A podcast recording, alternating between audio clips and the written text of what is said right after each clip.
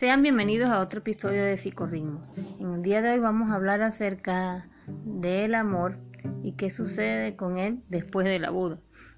Cuando conocí a quien ahora es mi esposo, iniciamos un noviazgo en poco tiempo. Pasábamos mucho tiempo juntos y unos meses después ya planeábamos nuestro matrimonio y hasta un viaje para establecernos en Brasil, país en el que estamos actualmente. Todas estas metas las cumplimos. Lo curioso para mí es que yo nunca había salido de mi casa y mucho menos de mi país. Y yo sola nunca hubiera planeado algo así, ni él tampoco. En resumen, el amor te hace realizar cosas que nunca pensaste y lo más importante, te hace ser mejor persona. Pero ¿cómo se establece ese sentimiento? ¿Crece y permanece estático o es necesario nutrirlo? Bien, cuando nos enamoramos vemos en la otra persona virtudes y características en su personalidad que hacen que cada día queramos pasar más tiempo juntos, hasta que un día decidimos casarnos para unir nuestras vidas y estar siempre juntos. Luego de un tiempo empezamos a conocer actitudes y hábitos de nuestra pareja que antes no conocíamos y surgen discusiones que posiblemente no existían en el noviazgo. ¿Qué sucedió? El amor está allí, sigue intacto, solo que muchos creyeron la falsa idea de que el amor nace y permanece allí, estático, cuando la realidad es que el amor debe fortalecerse. Y es que el amor más que un acontecimiento es una decisión. Son dos personas que se levantan todos los días, renovando su compromiso de amar al otro a pesar de los desafíos que siempre se presentan. Como dijo Eric Fromm, la paradoja del amor es ser uno mismo sin dejar de ser dos.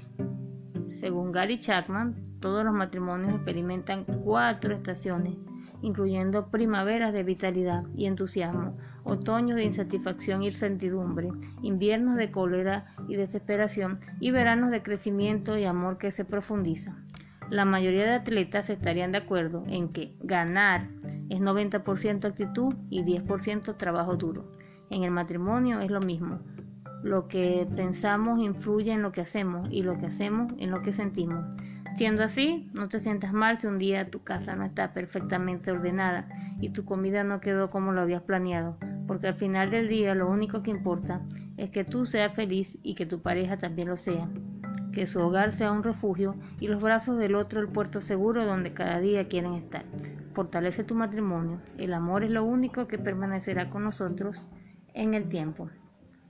Gracias por asistir a otro episodio de Psicorritmo.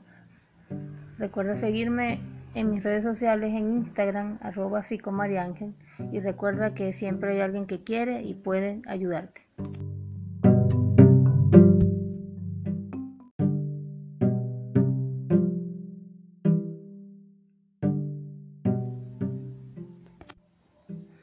Sean bienvenidos a otro episodio de Psicorritmo.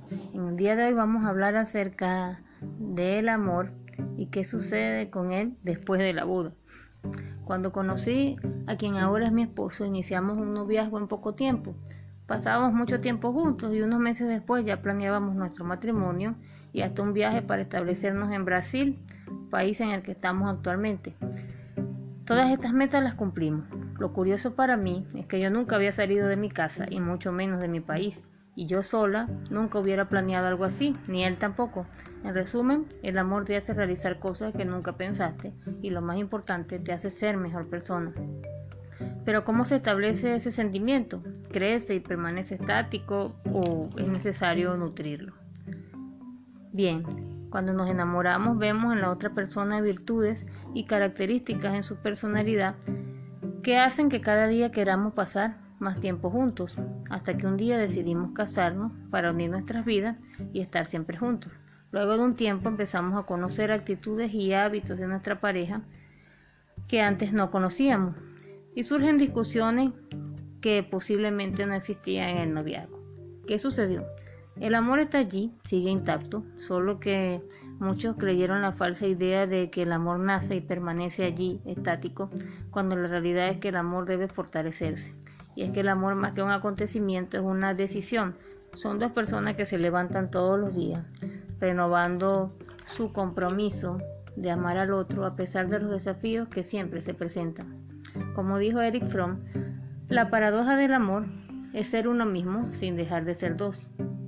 Según Gary Chapman, todos los matrimonios experimentan cuatro estaciones, incluyendo primaveras de vitalidad y entusiasmo, otoños de insatisfacción y certidumbre, inviernos de cólera y desesperación y veranos de crecimiento y amor que se profundiza. La mayoría de atletas estarían de acuerdo en que ganar es 90% actitud y 10% trabajo duro. En el matrimonio es lo mismo. Lo que pensamos influye en lo que hacemos y lo que hacemos en lo que sentimos. Siendo así, no te sientas mal si un día tu casa no está perfectamente ordenada y tu comida no quedó como lo habías planeado, porque al final del día lo único que importa es que tú seas feliz y que tu pareja también lo sea, que su hogar sea un refugio y los brazos del otro el puerto seguro donde cada día quieren estar. Fortalece tu matrimonio, el amor es lo único que permanecerá con nosotros en el tiempo. Gracias por asistir a otro episodio de Psicorritmo. Recuerda seguirme en mis redes sociales en Instagram, arroba psicomariángel, y recuerda que siempre hay alguien que quiere y puede ayudarte.